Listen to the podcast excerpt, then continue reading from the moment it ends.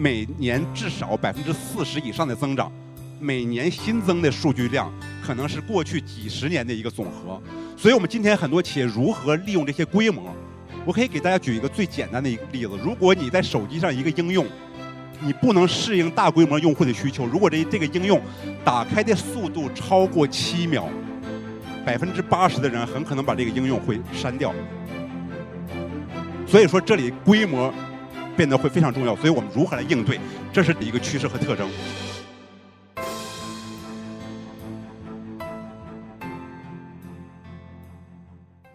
今天数字化转型已经变成这些企业的一个核心战略，而如果要做好数字化转型，人力资源一定是重中之重。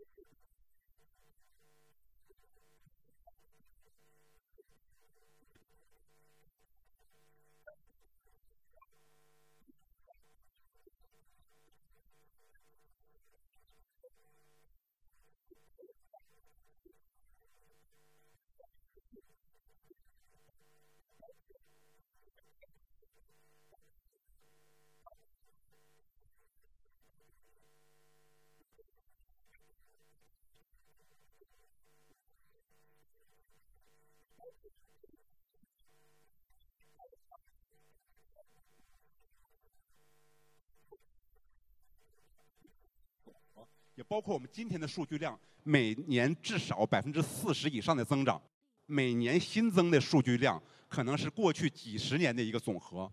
所以我们今天很多企业如何利用这些规模？我可以给大家举一个最简单的一个例子：如果你在手机上一个应用，你不能适应大规模用户的需求，如果这这个应用打开的速度超过七秒，百分之八十的人很可能把这个应用会删掉。那今天视频非常流行的时候，当一个视频在您手机上如果打开的速度超过两秒，这个视频就不大可能变成一个网红，很好的传播出去。所以说，这里规模变得会非常重要。所以我们如何来应对？这是第二个大的一个趋势和特征。那第三个大的方面，我们可以看到平台和生态今天越来越变成驱动创新速度倍增的一个特点。那这张图是 IDC 全球对于整个 ICT 大的产业的一个大的格局，包括底层的基础设施提供商、超大型平台，特别是公有云平台，然后包括中间以应用为中心的一个平台，以及包括上面的一些整合和管理平台。未来所有的企业都和这平台相关。接下来我们简单看第四个特征，人力资源管理就会变得极为重要，因为我们说所有的企业最后核心的一点都是人。我知道今天有很多政府的一些。